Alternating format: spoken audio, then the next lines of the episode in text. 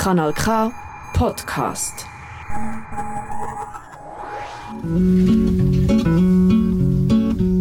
Es gibt Leute, die würden alle die Wege nie. Nosotras Radio Stral wie immer in Kompass Radio Kanal K, das Pionierprogramm der Integration und Prävention aus, in Kanton Aargau. Weil sie hemmige haben. Sie werden Ihr findet uns unter www.radiokanalk.ch und unter die Telefonnummer 079 355 06 dass 61. sie hemmige dass sie hemmige dass sie hemmige. Muy buenas noches, un saludo muy especial desde el estudio de Canal K en nuestro programa Nosotras Radio. Hoy damos la bienvenida a nuestro equipo, a nuestras compañeras que son pues lo máximo, sin duda, como no podía ser de otra forma, a Alexandra Frey, Buenas noches con todos. a Mayra Hirt, Buenas noches de nuevo. Bienvenida. Y bienvenidas a todas. Y buenas noches a la estrella de todos los videos y los promos que hace Nosotras Radio. Aquí la tenemos, Liz Snossi. Hola, buenas noches a todos. Feliz de tener aquí a nuestra compañera Mayra nuevamente después de un eh, descanso merecido. Sé que me extrañaron. Sí. Pues estamos saludando las y saludándolos a quienes nos escuchan, a toda nuestra audiencia dentro y fuera de los límites del cantón Aargau en Suiza y desde la ciudad de Arau, por supuesto. Esta noche tenemos un tema, como siempre, un tema muy especial y pues entre mujeres estaremos hablando y trabajando sobre el Día Internacional de la Mujer. Específicamente trabajaremos con sororidad e igualdad de derechos y un poco más. Y un poquito más adelante les mencionaremos nuestras dos invitadas muy especiales. Así que nos vamos, entre tanto, a, a despertar un poco y escuchemos un tema muy bueno que se llama Despierten, mujeres. Vengo de una tribu de mujeres que traen en la memoria los saberes. Entre los labios, los poderes para despertar a todos los seres.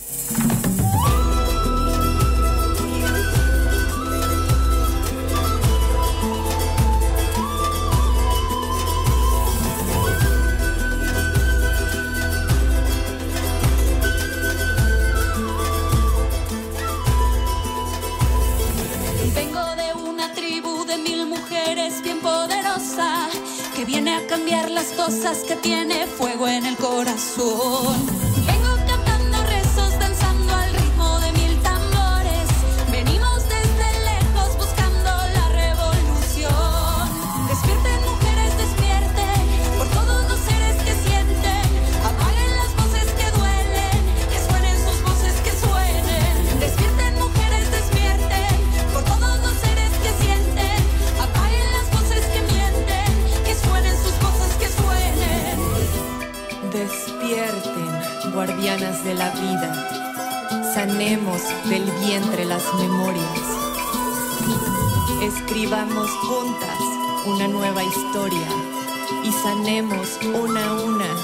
Heridas. Vengo de la semilla de mis ancestros para la tierra.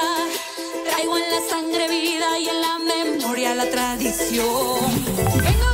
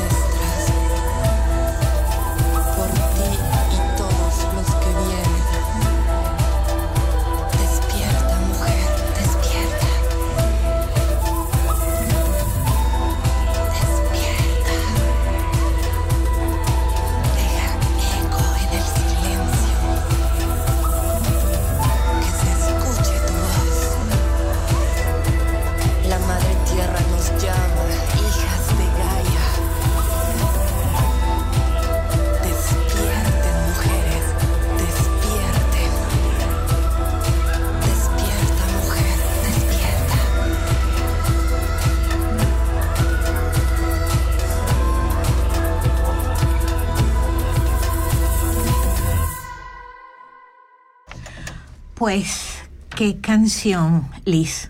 Qué canción, compañeras. Impresionante, ellas eran Luna Santa, es una agrupación mexicana muy inspirada en la naturaleza, en el espíritu feminista. Ellas usan además eh, dentro de sus canciones eh, mucho de las raíces aztecas que todavía permanecen en tantas culturas. En México usan tambores, panderetas, flautas y recuerdan mucho esa fuerza de la naturaleza que es por definición además femenina. Así es. O sea que esta noche, escuchando este programa y produciendo este, este programa, estamos todas. Las que fueron, las que somos y las que serán. Nuestras ancestras y nuestro linaje. Aquí estamos todas y todas son bienvenidas. Así es, y, y justamente se plantea, compañeras, un debate interesante frente a lo que significa el Día de la Mujer. Coincidimos eh, porque todos los astros conspiraron a nuestro favor. Definitivamente. Definitivamente que estuviéramos hoy aquí eh, el, el, grupo feminista de, de la emisora. Y es celebrar, conmemorar, hay que celebrar. ¿Cómo estamos en eso? ¿Cómo lo ven ustedes? Eh, bueno, yo estoy viendo las caras de las compañeras. Yo me anoto en esa guardia, en la vieja guardia que piensa que en realidad no hay nada que celebrar. Todavía falta por conquistar, pero hemos ganado terreno. Estoy de acuerdo contigo, Mayra. Yo sí celebro el terreno que hemos avanzado, definitivamente. Bueno, eh, los avances, los retrocesos, pero eh, nos negamos a recibir este felicitaciones cuando todavía no hemos conquistado todo lo que esperábamos conquistar, pero sí creo que se ha avanzado algo. Aunque leíamos por allí este, en esas en esos antecedentes del día y las demandas originales en febrero de 1909. Recordemos que hoy es 8 de marzo del 2023, o sea, ha pasado algo de tiempo. En febrero del 1909, en el siglo pasado, las demandas que hacían las mujeres socialistas norteamericanas en Nueva York eran tres muy concretas, reducir la jornada laboral, abolir el trabajo infantil y mejores salarios. Uf, no lo hemos logrado. y yo creo que ahí está el punto de por qué no, sí, se debe sí, no. conmemorar, porque tiene que ser un día al menos para hacer, exacto, mm, para hacer ese corte de cuentas y decir, oiga, nos quedamos en esto. Y justamente leía también eh, un informe global de la brecha de género en el año 2002 que realizó el Foro Económico Mundial. Resulta que para el 2020 nos tomaba 100 años reducir la brecha entre hombres y mujeres. Para el 2022 esa, esa brecha creció y ya nos tomaría 132 años cerrar la brecha de género. Es decir, estamos retrocediendo. Sí, así que pues sigue planteada la pregunta y esperamos que nuestra audiencia eh, femenina, no femenina, feminista y no feminista, pues la responda en, para sus adentros. ¿Conmemoramos o celebramos? Y como ven aquí en nuestra mesa hay, eh, hay diferentes opiniones y leí hasta mañana yo un poco dentro de los mensajes que hoy se mandan en todas las redes y esto. Un mensaje que decía, eh, es que unidad no significa uniformidad. Y yo creo que eso es lo importante de destacar de la lucha de las mujeres, que todas tenemos visiones diferentes, visiones para dónde ir, pero al final en medio de esas diferencias nos tenemos que encontrar. Sería el punto. Sí. En sí. teoría es el punto. En, porque cada individuo es un mundo, ¿no? Sí. Cada persona. Indiferentemente del género, pero hoy, en, hoy estamos hablando de, de nosotras, las más lindas. pero sí, cada, cada individuo es un mundo y es, es muy asertivo esa. Sí, y siento que en esta lucha de, de mujeres, de feminismos en todos sus matices, se tiende mucho a generalizar, ¿no? Eh, aquí hay diferentes tipos de feminismos, cambie incluso eh, culturalmente, porque yo siento que el feminismo suizo es muy diferente al feminismo latinoamericano. Ese era un punto importante, porque el, el, punto del avance siempre depende también de la cultura, ¿no? Sí. Hay eh, países que aún ni siquiera no, ni siquiera han avanzado. Están estacionados en, en, el tiempo. Sí. Pero estamos hablando básicamente de nuestras culturas. Sí. Claro, y no podemos evitar hablar de este mundo suizo en el cual nos encontramos porque en este momento queremos que esta sea nuestra realidad y así lo hemos convertido, ¿no? Y el que no quiera, bueno, que tome sus propias decisiones. Pero ahí, está lo importante, encontrar ese punto de encuentro de que al final somos las mujeres las que nos hemos beneficiado de las luchas de todas, de las luchas que hicieron las sufragistas para el, para el voto, de las luchas que hicieron las mujeres para que no las obligaran a abortar en muchos países eh, o que el aborto fuera eh, su derecho. Mm. En muchos países también hay, hay debates sobre si sí o si no, pero al final la mujer se ha beneficiado de las luchas que han tenido otras en el pasado. El acceso al trabajo, el acceso a tener una licencia de maternidad, cosas así.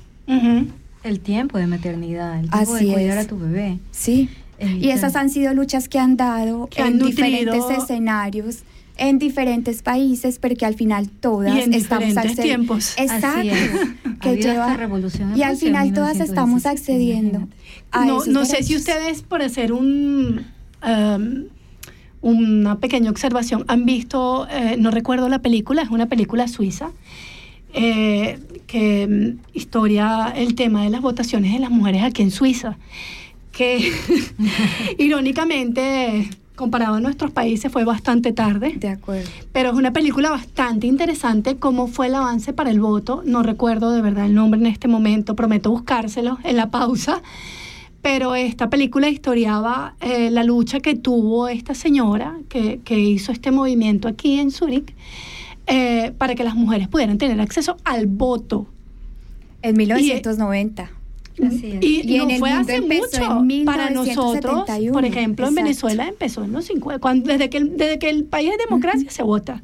Pero aquí ha sido bastante lento, la mucho más lento que en otros países, siendo países del primer mundo. Sí. Bastante conservador. Y leí hasta mañana yo en la prensa que incluso me pareció tremendo porque no lo sabía, hubo un movimiento de mujeres en contra del voto femenino. Sí, señora. Impresionante. Por eso digo, la, la película es bastante, voy a, prometo buscar el, el nombre ahora, porque la película es bastante interesante para las que vivimos aquí en Suiza, porque es historia de la historia del país en sí, la historia de, la, de esa parte femenina que luchó para tener una voz dentro de lo que es la sociedad, que no la tenían.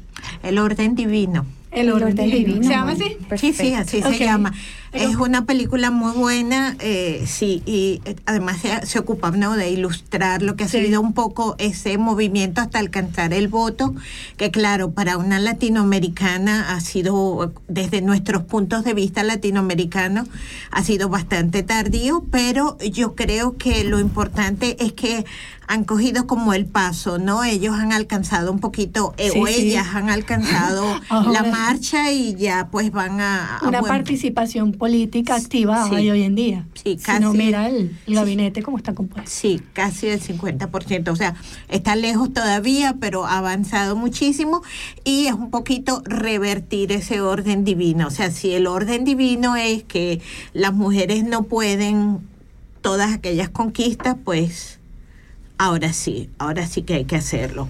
Bueno, eh, esta noche, además de que tenemos a estas compañeras excelentes de equipo, a Mayra Girta, Alexandra Frey y a, Alice Nusi, tenemos también dos invitadas internacionales muy especiales. Estas dos invitadas estarán comentando con nosotras pues estos planteamientos, ¿no? Y estas conclusiones a las que algunas hemos llegado hace tiempo. Si este día se celebra, si este día se conmemora y cómo se conmemora y cómo se celebra. En Suiza hay diversas actividades y pues continuarán otras, continuarán otras actividades dándonos todavía un poco más eh, de luces acerca de este orden que se ha revertido, que ya no es un orden tan divino como era antes. Esta noche también estaremos hablando de sororidad. Y le preguntamos a nuestra audiencia, ¿qué es sororidad? ¿Qué es sororidad? ¿Qué es sororidad para nosotras? Para mí es hermandad. Hermandad, ajá. Fidelidad, hermandad, compañía, fuerza, eh, apoyo. Apoyo, sí. Fraternidad femenina. Fraternidad, eso es un buen Exactamente. Exactamente. es algo que va mucho más allá de la simple solidaridad de género, es, es, es algo natural. Alianza. Y comprometido y leal. Es una alianza. Y una palabra que está eh, muy de moda ahorita, incluso en el espectáculo, ¿no? Sí, eh, eso lo pensaba un poco con lo que decías antes, ¿no? Cómo algunas mujeres se oponían, pero esto no ha sido en el pasado, en la actualidad también. Parece muy contradictorio que algunas mujeres se, se puedan oponer a los avances que se, que se hacen para su propio género. Así que un poco hablando de estos temas y ya esperando la conexión con nuestras invitadas internacionales, creo que ya tenemos por allí muy cerca a nuestra primera invitada de la noche. Estaremos conversando entonces con Mabel Ocampo. Buenas noches, Mabel, ¿nos escuchas? Muy buenas noches. Sí, muy buenas noches. ¿Cómo están todas? Escuchándolas con mucha alegría eh, e interés eh, sobre el tema que han puesto sobre la mesa el día de hoy. Muchas gracias a ustedes y a su audiencia por la invitación. Muchas gracias, Mabel. Bienvenida. Muchas gracias también por aceptar nuestra invitación. Mil gracias, mil gracias. Eh, bueno, aquí todas estamos como muy ansiosas por, por conocerte un poco más, por conocer tus puntos de vista, tu experiencia. Hemos estado revisando un poco lo que haces y un poco eh, de tu trabajo y del equipo que tienes. Y bueno, pues tenemos un montón de preguntas. La primera o las dos primeras de ellas sería un poco saber quién eres, quién es Mabel Ocampo para Mabel Ocampo. Muchas gracias. Bueno, eh, soy Mabel, eh, madre de familia de una maravillosa chica de 17 años. Ha sido un viaje. Se nos fue Mabel.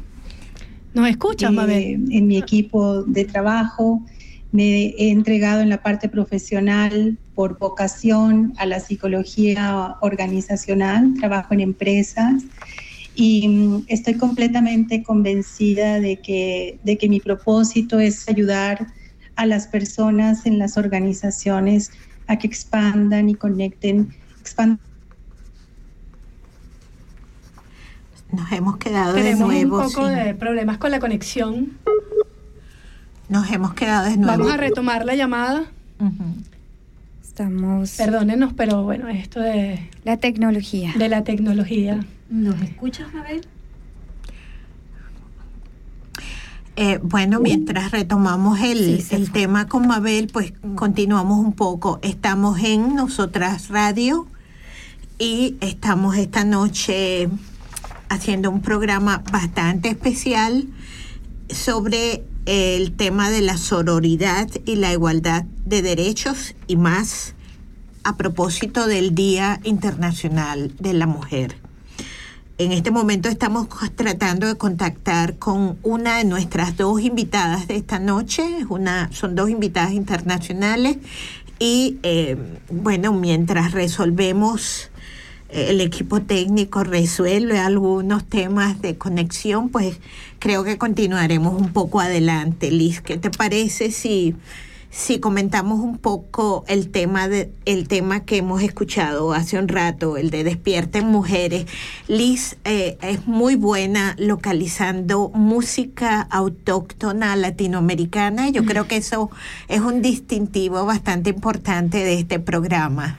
Sí, eh, definitivamente hay gente haciendo muy buena música, gente que está llevando como nuestros sonidos andinos, caribeños, a todas partes del mundo y hay un movimiento muy interesante justamente que se ha desarrollado en torno a ese despertar feminista que hay ahorita en Latinoamérica, que se está creando música en torno a ese espíritu femenino, están empezando a narrar eh, todas las luchas que han tenido, ¿no? Digamos como la canción de El Violador, hay cantidad que se han vuelto globales, vimos que eh, eso tuvo... Em, interpretaciones en todos los países, hasta tiene su versión en alemán, hicieron una parada en Berlín, otra parada en la Torre Eiffel, en fin, y estas mujeres que están de alguna manera como em, levantándose, levantando sus voces, incluyendo voces, sonidos indígenas, un poco como... Eh, Fusionando. Exacto, experimentando y dándole voz a estas, a estas voces que estaban eh,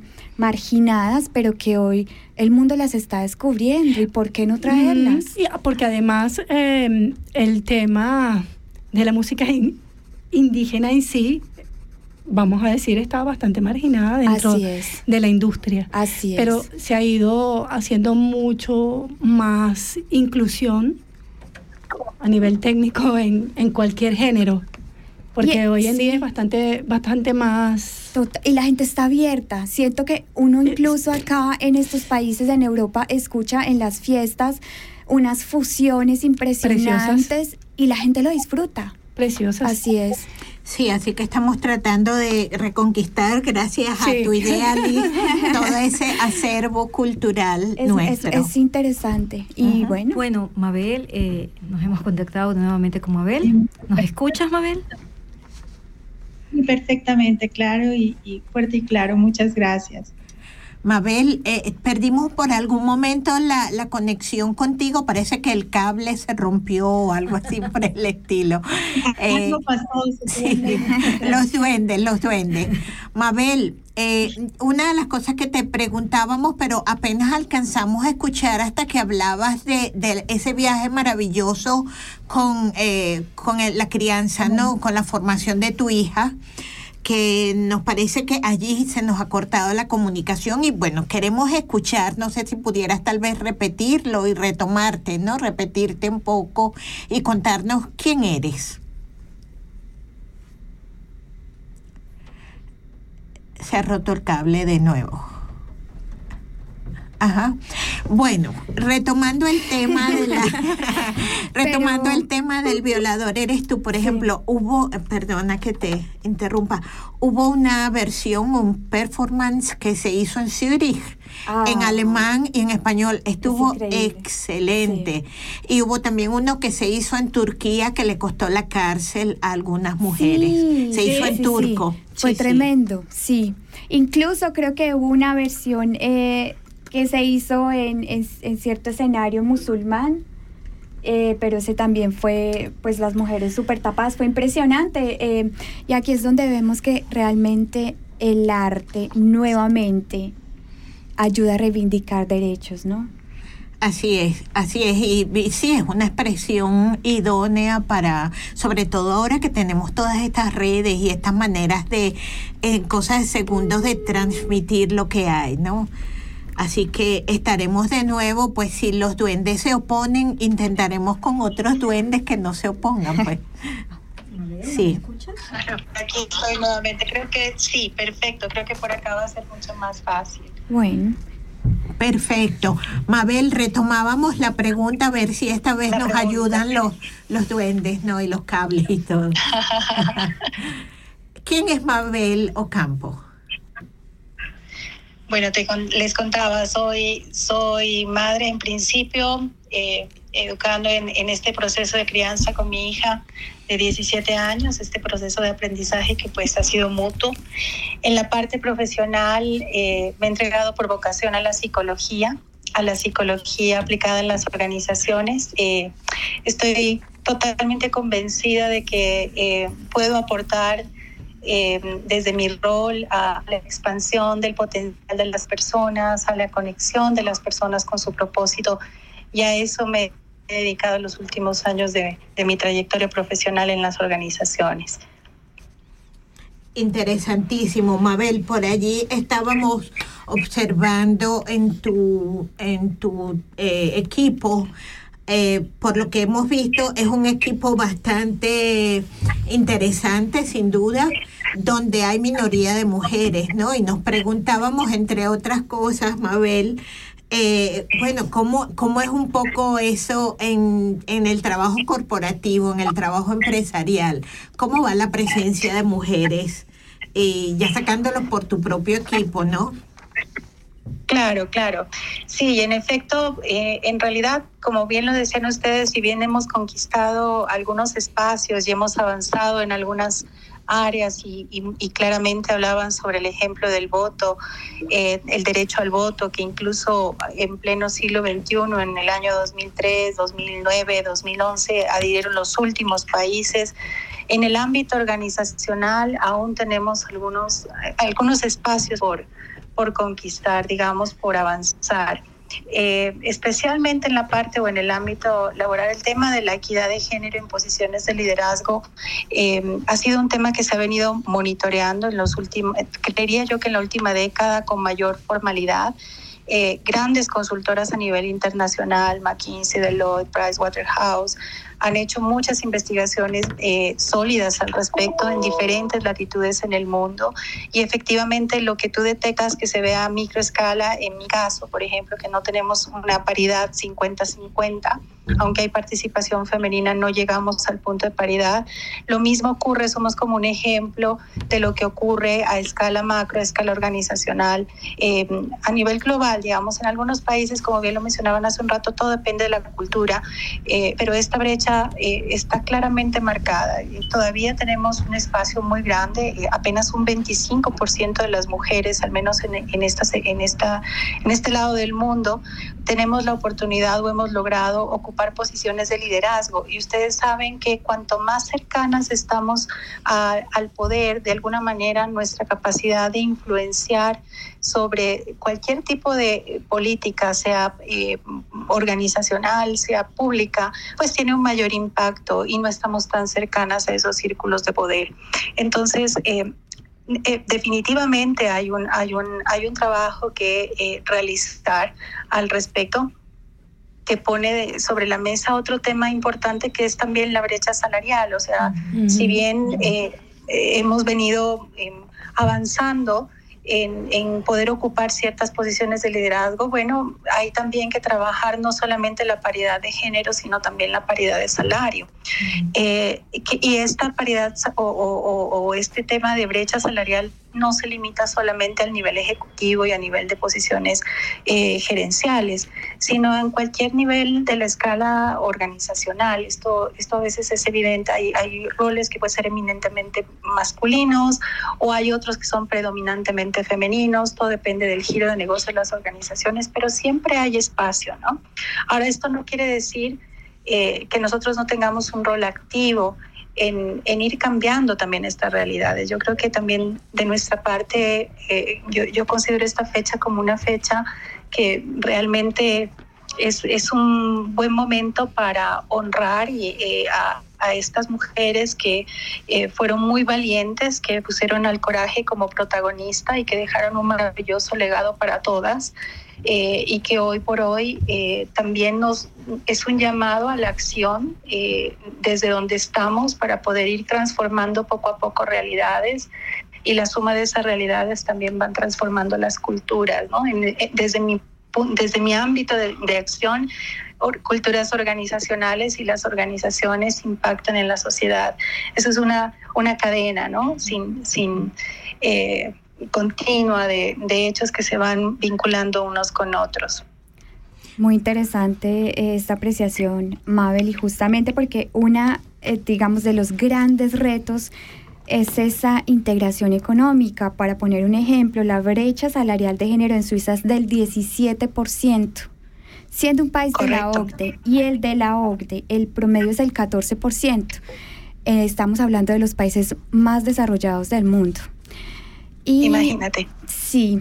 Y Mabel, en este sentido, ¿cuál es la responsabilidad del hombre, el papel del hombre porque estamos hablando de, que nos deben incluir, eh, de que nosotras debemos entrar a ese mercado laboral y económico, pero ¿qué le cabe de responsabilidad al hombre justamente para esto? Cuando vamos a un trabajo, cuando vamos a una entrevista, cuando nosotros informamos del salario que queremos recibir en comparación con un colega de nosotros. ¿Cuál es la responsabilidad del hombre aquí para esa integración económica de la mujer? Eh, el tema es también cultural, ¿no? Eh, mucho se ha trabajado en algunas, en algunas legislaciones en algunos países, inclusive para poder determinar eh, que las convocatorias, por ejemplo, en los procesos de selección, eh, no aborden temas que pueden ser controversiales como que un anuncio contenga preferible hombre eh, o preferible mujer o de preferencia hombre o de preferencia mujer o eh, que se publiquen por ejemplo los, eh, los rangos salariales em, o las edades ¿no? que son factores que eventualmente pueden marcar una discriminación amplia esto ha hecho que de algún modo las firmas de reclutamiento en donde también participan hombres y están digamos a cargo del, del manejo de este tipo de de procesos eh, sean un poco más cautos eh, y creo que eh, ese marco normativo ha invitado también un poco a la reflexión. cuesta mucho, de todas maneras, porque como, como mujeres tenemos, tenemos ciertas realidades, ¿no? Como por ejemplo la maternidad. Yo no me gusta, a mí no me gusta llamarlo condición, es una realidad eh, y la maternidad eventualmente puede ser un condicionante que eh, que probablemente limita la decisión en algunos casos, bien sea para tomar un cargo desde el nivel operativo hasta un, cargo del nivel ejecutivo, porque se cree que no podemos llegar a tener estabilidad de, de de conciliar varios roles en nuestra vida. Entonces yo creo que el rol mm, que, que tiene eh, el hombre en, esta dinámica es un poco de, de, de, verse parte de este proceso en donde es un, es un adulto funcional que coopera, que colabora en esta dinámica, bien sea familiar, si es un adulto funcional en el hogar, que ayuda en el proceso de crianza, que coopera en las eh, o que comparte con, las, con, con, su compañera las responsabilidades del hogar, si es en el ámbito organizacional, desde una perspectiva eh, muy colaborativa. Eh, más allá de, de, de si es inclusivo o no, es es más allá de esa palabra inclusión propiamente, es colaboración, es cooperación, es desde una mirada distinta. Eh, y por fortuna algunas legislaciones lo han incluido dentro de sus regulaciones y esto de alguna manera ha facilitado que, que eh, se genere este marco de reflexión, ¿no? A, a, todo nivel, no solamente a nivel femenino, sino obviamente también a nivel masculino, pero creo que es una invitación clara eh, hacia nuestros, a nuestros chicos, al, hombre en general, a que puedan verlo desde una manera mucho más amplia, eh, un, un, motivo de reflexión en torno al tema y de acción también, ¿no? La experiencia en Suiza, Mabel, nos indica que, bueno, no solo en Suiza, yo creo que esto es en este momento internacional, es algo generacional. Los muchachos, los jóvenes, eh, padres, están como más abiertos a esta cooperación en el hogar de la que tú hablabas, ¿no? Independiente de si tienen o no tienen el discurso feminista.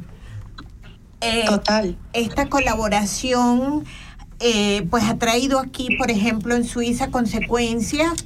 Una de ellas, que es una consecuencia inmediata bastante, bastante interesante, es el hecho de que ahora los hombres disfrutan también de el permiso este remunerado de paternidad, sí, y esto es, válido. Es, sí, es un es una tremenda conquista porque ellos también tienen humanamente, ¿no? El derecho y el deber de estar presentes en la crianza de la familia desde el comienzo, o sea, no cuando el niño necesita eh, el dinero para ir a, una escuela, ¿no? Sí, a la universidad o comprar el carro y todo esto, ¿no? Entonces, creo que, perdona, que, que sí ha habido algunas, algunos avances, ¿no? Sí, enhorabuena. Y el, los marcos regulatorios en algunos países América Latina, por fortuna, también ha ido entrando en esa dinámica. Eh, de hecho, algunos países latinos ya eh, disponen de este tipo de licencias de paternidad y, inclusive han determinado ciertas categorías para que, acompañar a sus parejas dependiendo del tipo de procedimiento eh, al que están sometidas, la cantidad de bebés que tienen, porque obviamente los cuidados son mucho más demandantes cuando una mujer ha pasado por una cesárea o cuando tiene un, un, parto múltiple. Eh, los cuidados son distintos en cada caso y, bueno, eh, esto nos va dando luces de, de, cómo también la sociedad está de alguna manera despertando a pesar de este letargo tan largo que tuvimos desde ese eh, fatídico momento hace más de, no sé, algunos, algunos años, pero pasaron no si no estoy mal, más de 100 años eh, en que se reconociera esta fecha como, como un referente para poder poder discutir y poner sobre la mesa estos temas que son tan importantes para la sociedad. Las mujeres realmente tenemos un, un rol bastante protagónico en, en, muchos aspectos, ¿no? Pero, por ejemplo, en el tema de la conciliación familiar, aún tenemos, eh, conocemos que los roles que tenemos como mujeres, somos trabajadoras, somos esposas, hijas, madres, a veces cuidadoras eh, de adultos mayores o personas mm, cercanas a nuestro entorno familiar inmediato con ciertas limitaciones. Eh, en parte, y esto debería ser parte pues, de esta agenda de transformación cultural de muchas organizaciones. Y hoy por hoy, esto es algo que me encanta porque ya estamos por fin en la era de los negocios conscientes en donde se toman en cuenta este tipo de realidades, porque somos cada una, como lo mencionaban al inicio del programa, eh, somos mundos diferentes eh, y en las organizaciones coexisten muchas generaciones, eh, cada generación con intereses y necesidades diferentes, cada núcleo familiar tiene una composición distinta y los la forma en la que deberían estar diseñadas las políticas de gestión de personas dentro de la organización, independientemente si son hombres o mujeres, deben estar muy acorde con la nueva dinámica de la sociedad de hoy en día. Y este tema de la conciliación, eh, que de alguna manera se puso eh, sobre la mesa post pandemia por, por todo este cambio eh, tan abrupto a nivel global que, que nos llevó de, de, las oficinas a la casa y comenzamos a vivir una dinámica tan diferente y entendimos que sí es posible, hoy es parte de la agenda de transformación cultural de las organizaciones. Eh, lo cual es bastante positivo porque se conecta con lo que tú decías hace un, hace un momento, como por ejemplo el tema de poder validar que los padres pueden ser partícipes de la crianza desde el momento mismo del mm. nacimiento, por ejemplo. Ese es un punto súper importante que todavía se debate aquí en Suiza. Yo creo que es también cuestión de los tiempos, ¿no? Vivimos evidentemente otros tiempos. Eh, en algunas cosas en algunos aspectos favorecedores, en otras, bueno, por eso planteamos la pregunta del inicio, ¿no? Conmemorar o celebrar el día de hoy. O sea, ha, habido sin duda avances, pero en algunas cosas estamos todavía detenidas como que en el tiempo, ¿no? En algunas demandas. Y en otras ha habido incluso retrocesos. Claro, estamos hablando de realidades diversas y por supuesto cada realidad tiene sus propios ritmos, ¿no? Sus propios tiempos. ¿Cómo ves tú, por ejemplo, eh, pues estamos hablando de Latinoamérica, la realidad latinoamericana que es naturalmente otra y esta realidad suiza que siempre coincidimos en discutir que Suiza es como una isla cultural y económicamente hablando incluso dentro de Europa, ¿no? ¿Cómo ves tú, por ejemplo, el tema de, de los desafíos? O sea, cuáles son los desafíos que hay en este momento eh, desde tu punto de vista profesional con este tema eh, de incorporar a la mujer al mundo laboral, pero al mismo tiempo sin que pierda todas, todas esas conquistas humanas ¿no? que, ha conseguido antes. O sea, que puede equilibrar, en otras palabras, con su adulto cooperador o no cooperador, como decías tú, que puede equilibrar incluso dentro de una familia disfuncional la vida profesional a la que, a la que ha seguramente este, accedido con su vida personal, pues.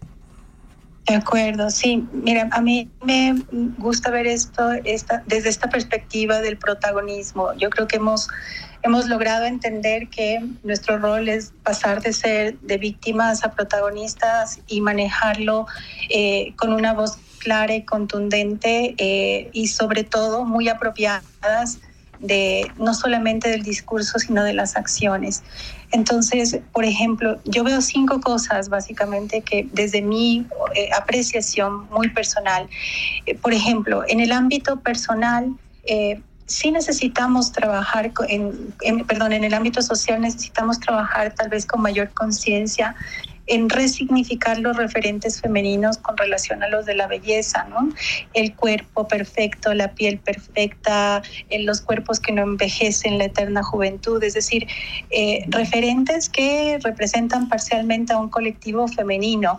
Eh, y que definitivamente nos lleva a un trabajo desde casa, o sea, entender desde, desde dónde somos bellas, porque somos bellas en muchos sentidos, eh, en, la autoaceptación, que es una tarea pendiente que tenemos de ejercer nuestro propio liderazgo personal, es decir, de nuestro cuidado personal, desde el descanso, de cuánto tiempo dedicamos a la actividad física, a la alimentación consciente, al nutrirnos adecuadamente, a tener suficiente energía para ser productivas y en consecuencia sentirnos bellas, es decir, cuidar de nosotras primero para poder cuidar de los demás. Entonces, hay un, hay un, hay una, hay un trabajo en el que podemos eh, involucrarnos activamente desde el proceso mismo de la crianza, desde el lenguaje con el que nos conectamos con nuestras hijas y con nuestros hijos también, con los niños, eh, respecto a los referentes de, eh, femeninos, o sea, no solamente las, las hermosas mujeres 90, 60, 90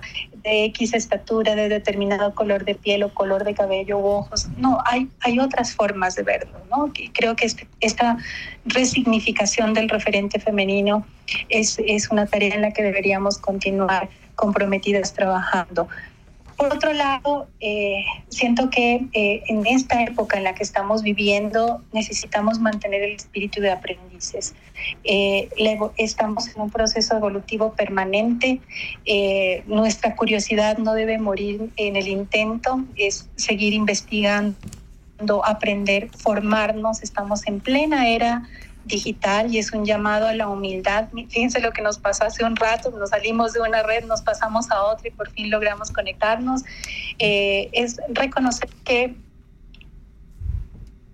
probablemente algunas cosas nos funcionaban antes y, quizá ahora ya no, eh, que podamos, eh, la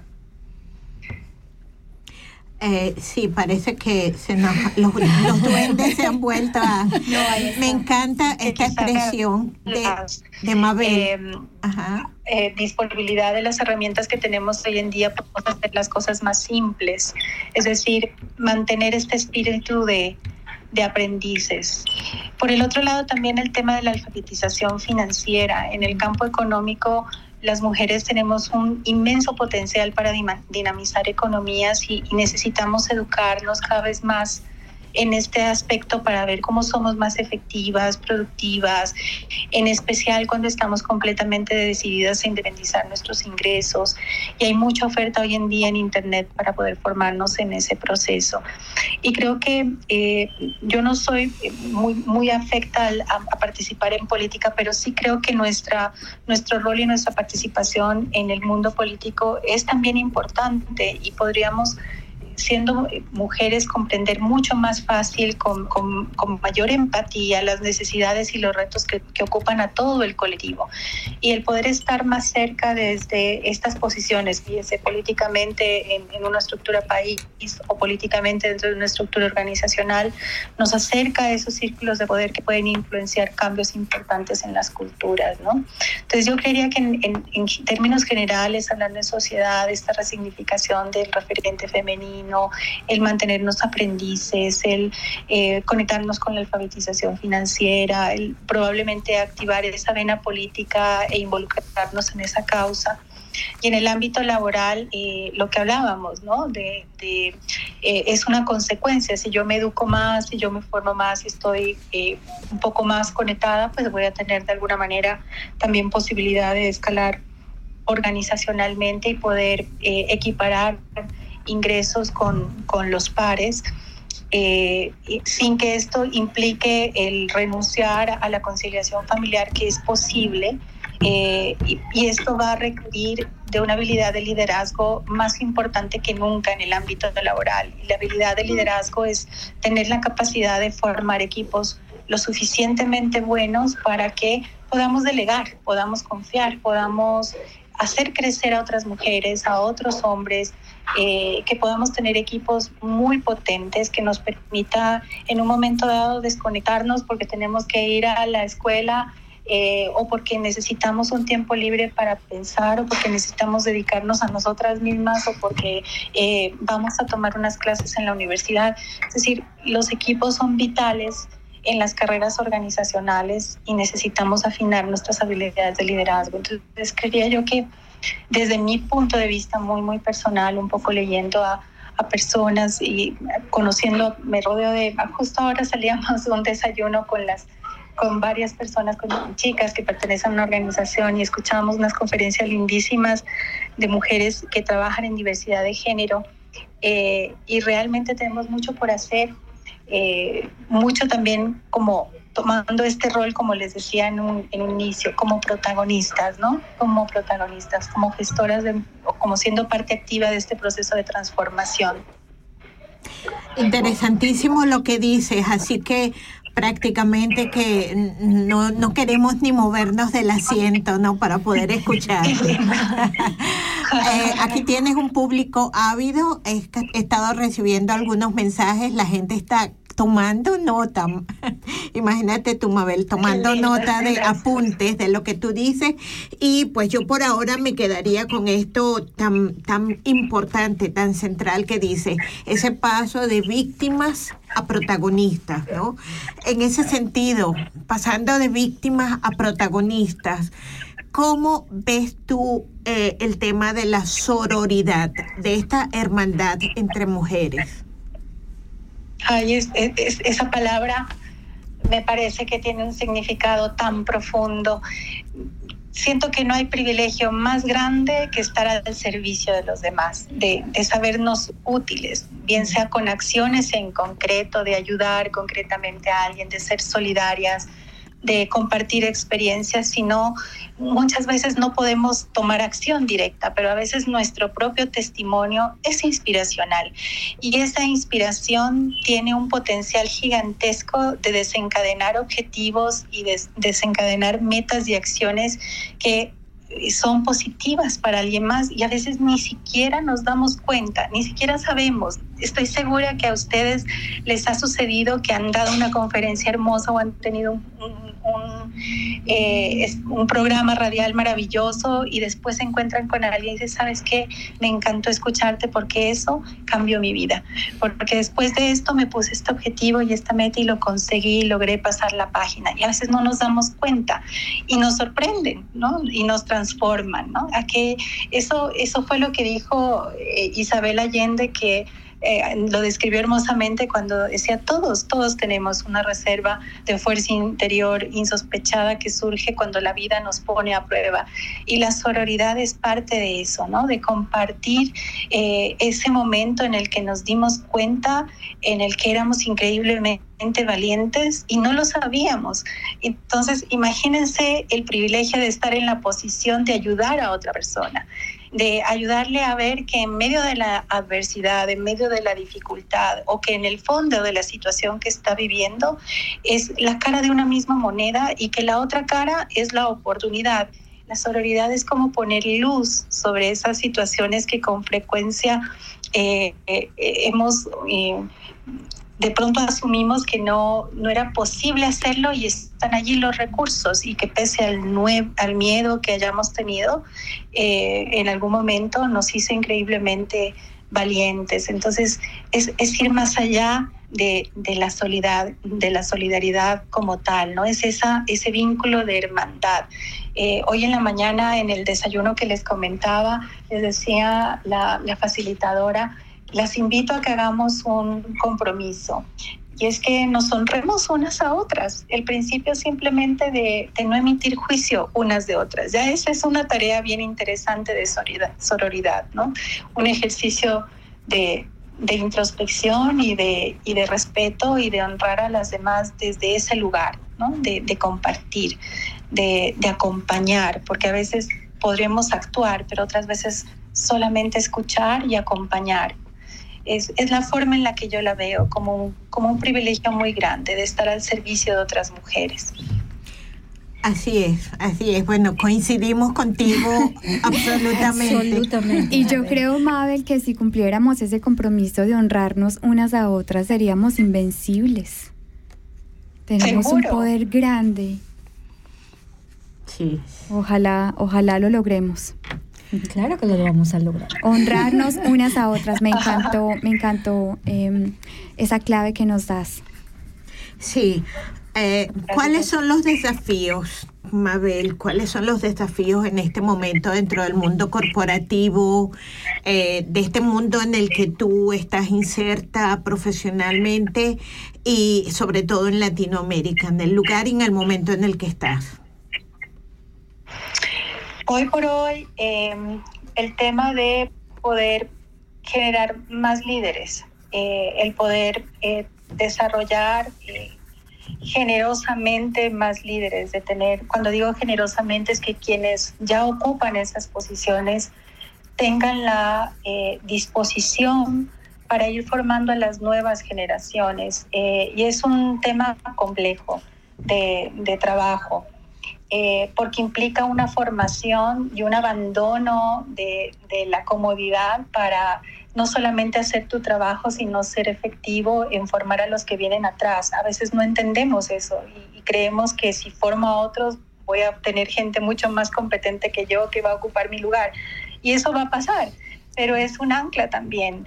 Si lo ves desde el otro punto de vista, eh, si no te preparas, no preparas a gente que pueda avanzar, el día de mañana se presenta la mejor oportunidad para ti, no te puedes ir o no puedes eh, tomarla pronto porque no, eh, no, no, tienes el equipo listo para poder tomar mayores desafíos. Entonces, el, el tema de aprender a desarrollar a otros, eh, aprender a trabajar a través de otros, el poder generar más líderes y, mucho más y desde el rol de, de mujeres lo podemos hacer así para ir cerrando esta brecha, como lo mencionabas, les contaba yo que hoy en la mañana decíamos, bueno, el 25% apenas de el colectivo de mujeres ocupan posiciones de liderazgo eh, a nivel ejecutivo. Es, podría irse cerrando en la medida en que nosotros vayamos asumiendo la responsabilidad de desarrollar a otras en, como líderes también. Y hay organizaciones que ahora han surgido justamente para orientarnos y, y darnos horas de vuelo, de práctica, para poder estar mucho más expeditas en el tema.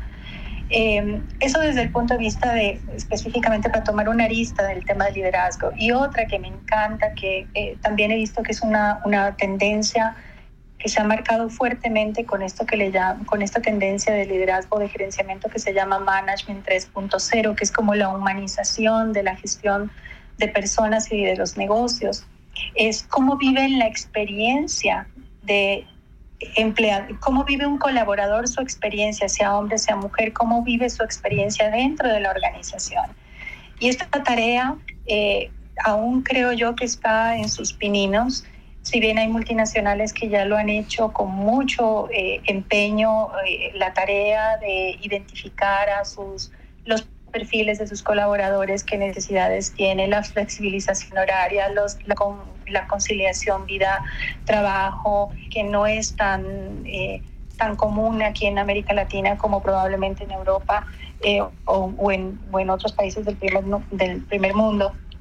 Pero lo están tomando ya dentro de su agenda y entender cómo funciona el tejido social dentro de una empresa y cómo eso beneficia y la gente viene más tranquila y más feliz y entienden verdaderamente que a no todo el mundo le funciona el teletrabajo, que hay gente que sí ama teletrabajar, hay otras personas que definitivamente no, eh, y hay otras que se sienten muy, cómoda con, muy cómodas con las, los horarios mixtos y que se ocupen de investigar como si fueran su, su cliente interno.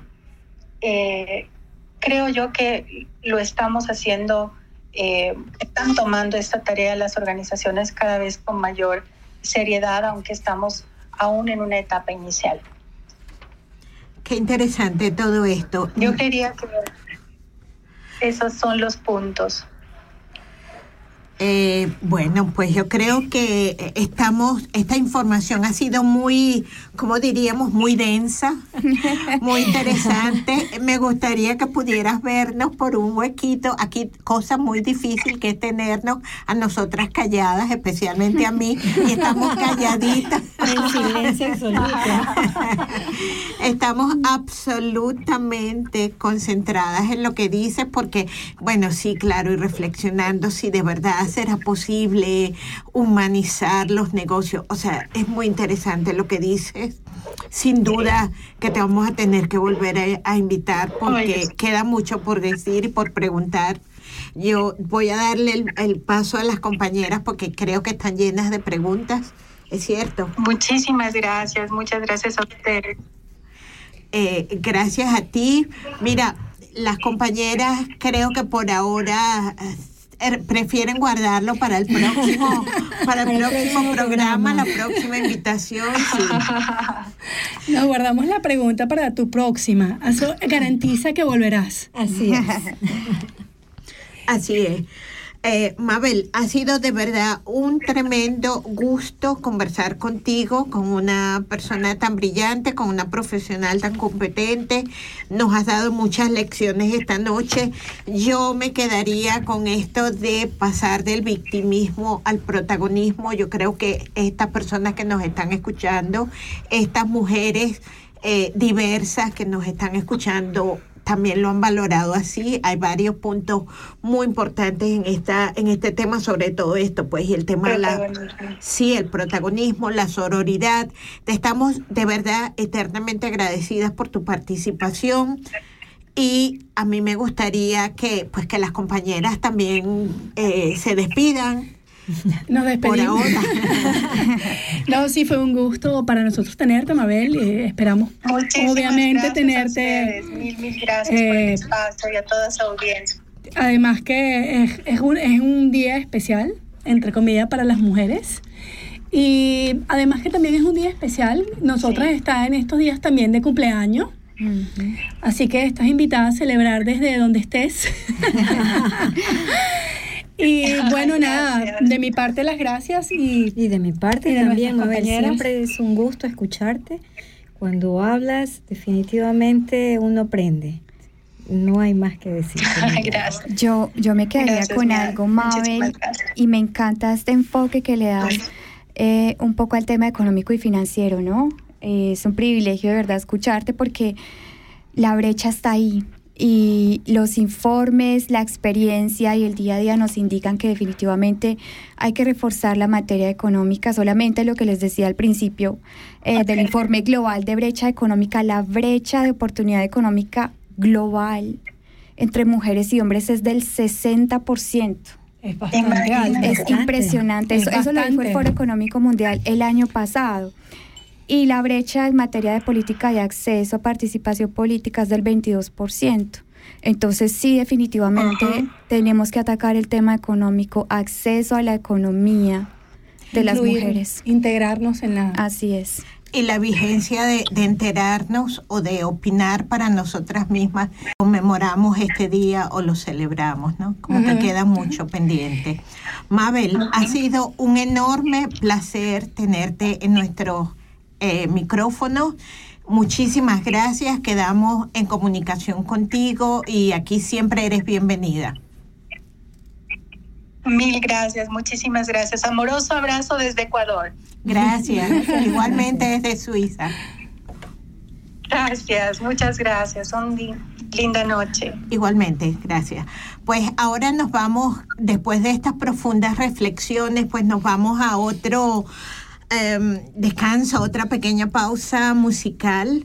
Y antes de, de, hablar de una pausa musical y con este tema de financiero, yo pensaba, no sé por qué, pero pensaba en algo que ha dicho Shakira y que lo he tenido todo el día en la cabeza, ¿no? Las mujeres no lloran. Las mujeres facturan. Sí. Es una buena frase, además. Sorry por la canción, porque sabemos que es un poco bullying, pero sí, eh, es una muy buena frase. El tema, que, sí, no, y, y aplica para el tema económico. Claro. Las mujeres facturan, hay que facturar. Sí, a lo que vamos, un poco de dejar, claro, independientemente del contexto que tenga la canción, pero el asunto es que dejar de ser víctimas, ¿no? O sea, dejar de llorar. Esta frase se usaba antes mucho para los niños eh, los niños, eh, los, a los varoncitos se les decía no llores, que los niños no lloran, los hombres no lloran. al pobre niño. Exacto. Y pues las mujeres no lloran. Sí, pues también es bastante bien aplicada esta frase para las mujeres que, que llevan las riendas sus hogares, de sus hogares. Dejar de ser víctimas. Y, y yo particularmente uh, no me gusta la canción. A mí tampoco, pero, pero esa, esa frase, frase tiene su filosofía. Claro. Incluso mucho cuando ella dice las mujeres facturan, si lo aplicamos a lo que nos acaba de decir nuestra invitada, es justamente Ujú, eso, integrarnos a la economía global. Claro, eso, Claro. eh, eso mm, elimina la dependencia Así es. a lo que está lamentablemente por cosas culturales acostumbrada Claro, en ese sentido lo pensábamos, no, no, pues para hacerle propaganda a ningún tipo de, de, de No, no, respetamos a Shakira y sus problemas personales, respetamos. sí. su vida privada, pero sí queremos que, creemos que dejamos de ser víctimas y nos preocupamos un poquito más por nuestras finanzas, porque antes como que éramos como mayores de edad, Dependientes. menores, no, menores de, edad, de edad. y alguien veía por nuestras finanzas, ¿no? Esto me ha hecho pensar, Mabel, esta Pues noche. eh, tiene un significado filosófico profundísimo, Ajá. lo acabamos de ver. Bastante para Y- dejarlo, dejarnos reflexionar a Así nosotras y a todos los que escuchas. Exactamente. Bueno, este es un programa que plantea la información, que plantea las ideas y cada quien se formula su propia opinión. Así es. Las opiniones siempre son variadas. Aquí estamos divididas como celebramos el día y el conocimiento que nos ha dejado Mabel con respecto a las organizaciones ha sido maravillosa. Def- eh, descifrar que la mejor ruta o la sugerencia de ella es el liderazgo y crear más líderes que contagien eso de lo que hablábamos, la sonoridad, sería lo mejor para nosotras. Así es, así es. Mm, Imagínense si nos hemos acordado esta noche de tantas cosas y no nos habíamos acordado. Muchas gracias, Mayra. Nosotras, Argao está cumpliendo la mayoría de edad. faltó la torta. Eso, 18 eso es, años. era Eso es un símbolo de plata. cómo las mujeres en este país, gracias a ti, Ligia, del movimiento, pues han podido llegar a un punto Sí. en el que no se, no había voz dentro del país. Hablamos en este caso de Suiza. Y no había esa voz a través del que se podían explicar, eh, perdón, eh, eh, eh, anunciar, Sí. por decir, expresar. no había una voz para las mujeres del mundo latino. Bueno, hoy en día hay todas las razas, todas las nacionalidades acuden a, a nosotras, pero en principio fue la voz para, para nosotras las latinas aquí en Suiza y de verdad muchísimas gracias Ligia porque te conozco desde el principio y sé el trabajo que has hecho, conozco cantidad de gente que ha acudido a ti y que han tenido una voz a través de ti y a través de, la, de nosotras, Argao. Bueno, una de las cosas, gracias Mayra, muchas gracias. Una de las cosas que me gustaba lo que decía Mabel es precisamente en este tema de delegar, ¿no? Eh, nosotras no, no es solamente una persona, o sea, nosotras hemos sido muchas, incluso ustedes ahora mismo, y yo creo que ya va siendo hora de que las nuevas generaciones asuman este, esta organización y este proceso, ¿no? Yo estoy muy contenta de que así sea porque, eh, perdón, se van incorporando nuevas ideas, se va incorporando gente que sabe hacer las cosas diferentes y esto es lo que vamos viendo, ¿no? Ya es hora de ir soltando Renovando. y, re- y renovando, claro que sí, así es. Bueno, ahora sí nos vamos al pequeño, a la pequeña pausa musical. Sí, vamos a escuchar a Katy García con Natalia Lafourcade, Remamos.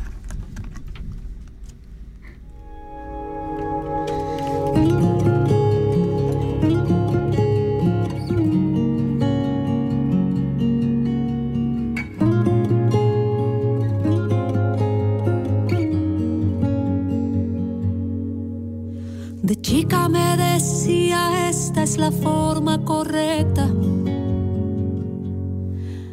de andar y de dirigirme a quien tuve delante.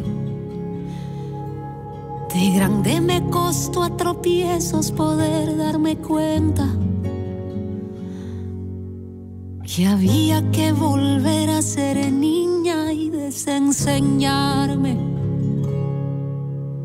cómo callar, cómo dejar atrás lo que te pega. Vengo a ofrecerme hoy. Remamos sabiendo cuál es el precio, con los puños apretados, sin pensar en detenernos. Remamos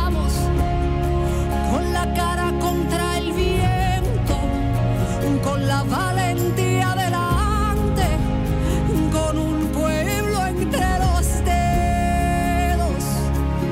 Remamos con un nudo aquí en el pecho, soñando que al otro lado se avecina otro comienzo.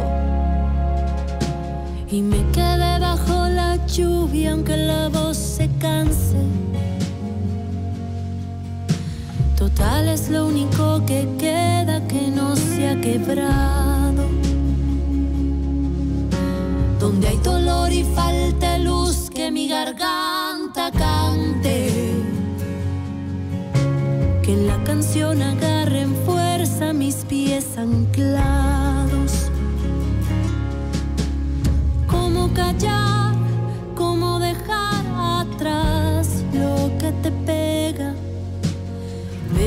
Ofrecerme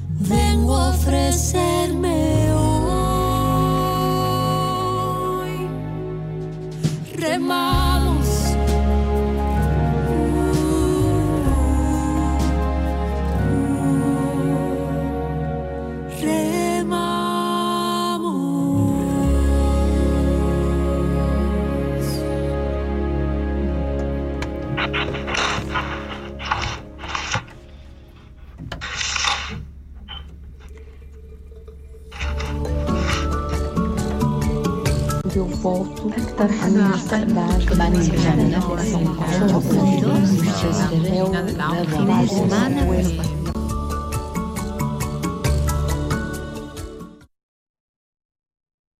8 de marzo de 1908.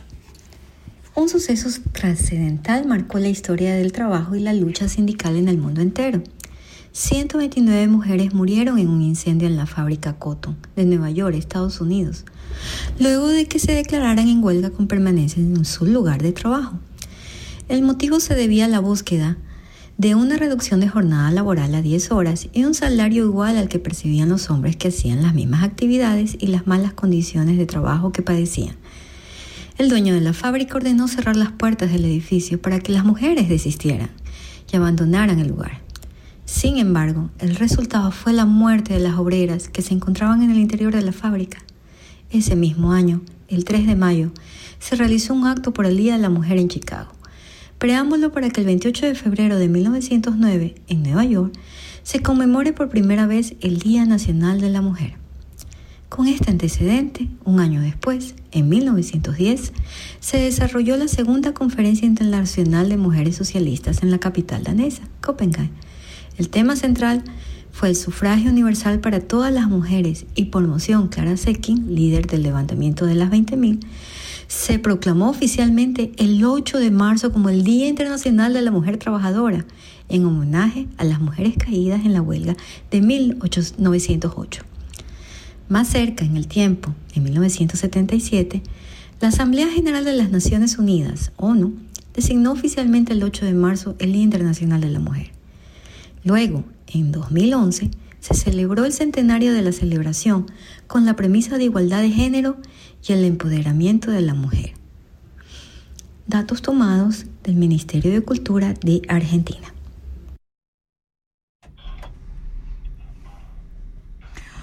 Pues unos datos muy interesantes estos que nos ha, ha dado nuestro espacio de, de Femigrante. A propósito de esto, yo quisiera pedirles algo que a su vez nos ha pedido una de nuestras mujeres valiosas, colaboradoras de nosotras, colaboradora estrechísima de nosotras Argao, durante muchísimos años, desde siempre y por siempre, que ha sido pedir esta noche en que estamos conmemorando el Día Internacional de la Mujer en nuestro programa, un pensamiento para las niñas afganas que como todas sabemos, pues las niñas afganas están en una situación bastante especial en este momento en sus escuelas, en un espacio que debería considerarse un espacio protegido. Así que nuestra compañera Elsa nos ha pedido que piense que pensemos en ella. Pero además tenemos un pensamiento también para las mujeres, las lideresas indígenas, para las lideresas afro, colombianas, centroamericanas, latinoamericanas, para las mujeres y las niñas que están en este momento en situación extremadamente vulnerable. También para las mujeres que están en situación vulnerable en Suiza, en Europa, que vienen víctimas de tráfico de mujeres y que se ven atrapadas en una situación muy diferente a, aquella en la que habían puesto todas sus ilusiones. Bueno, más que nuestro pensamiento, tratemos de poner en algún momento nuestra acción. Y eh, justamente, pues con esta remembranza que nos haces eh, tú, Alexandra, un poco para poner en contexto eh, a nuestras oyentes que quizá, digamos, tengan poca información frente a lo que está pasando en Afganistán, hay muchas denuncias que ha hecho la prensa, particularmente la BBC, ha venido haciendo un seguimiento muy serio al problema y es que al menos 650 niñas desde noviembre del año pasado eh, vienen siendo víctimas de envenenamiento dentro de sus entornos escolares. Las autoridades están investigando si se trata de un envenenamiento deliberado, eh, porque pues la situación allá, digamos, desde la retoma del poder eh, por parte de estos grupos talibanes eh, no quieren que las niñas estudien y lo que se presume es que ha sido una acción deliberada, 650 envenenadas eh, por un gas tóxico dentro de las escuelas. Sí, pues no queremos hacer juicios de opinión, pero en lo que sí hacemos un juicio claro es que nuestro pensamiento y nuestra acción está con todas las niñas, con todas las mujeres vulnerables de este mundo, que son muchas y que estamos en una situación extrema de vulnerabilidad. Son, son eh, denuncias que ha hecho la prensa que aquí estamos replicando, por supuesto haciendo la salvedad de que la prensa está haciendo su deber de informar y mm, eso es lo que se presume que está ocurriendo allá. Exacto. Eh, pues continuando un poco con este, con este tema de esta noche y pues haciendo eco ¿no? de esta información que nos comentaba antes Alexandra, eh, el día pues es producto de situaciones bastante específicas en el siglo pasado, 1909, 1910, y que a raíz de esas situaciones hasta trágicas, muy trágicas, se determinó que este iba a ser un día eh, para las mujeres trabajadoras y para conmemorar la situación de, vulnerabilidad, de, eh, de indefensión en la que se encontraban estas mujeres trabajadoras.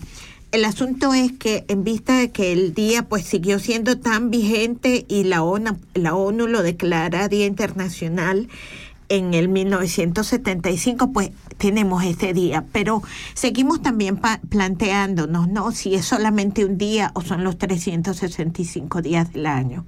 O sea, si solo nos vamos a acordar de las mujeres y de las vulnerables solamente un día al año y yo creo que esa es otra reflexión que, queremos dejar por allí, eh, lanzar al aire, ¿no? Para, para quien la quiera tomar.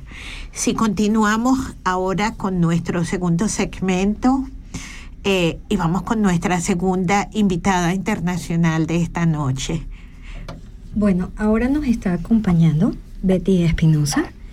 Ella es una reconocida gerente en recursos humanos en la compañía que trabaja, tiene muchos años de experiencia en manejo de personal y creo que la mejor manera de conocerla es que ella misma se presente. Buenas noches, Betty. ¿Cómo están? Mucho gusto.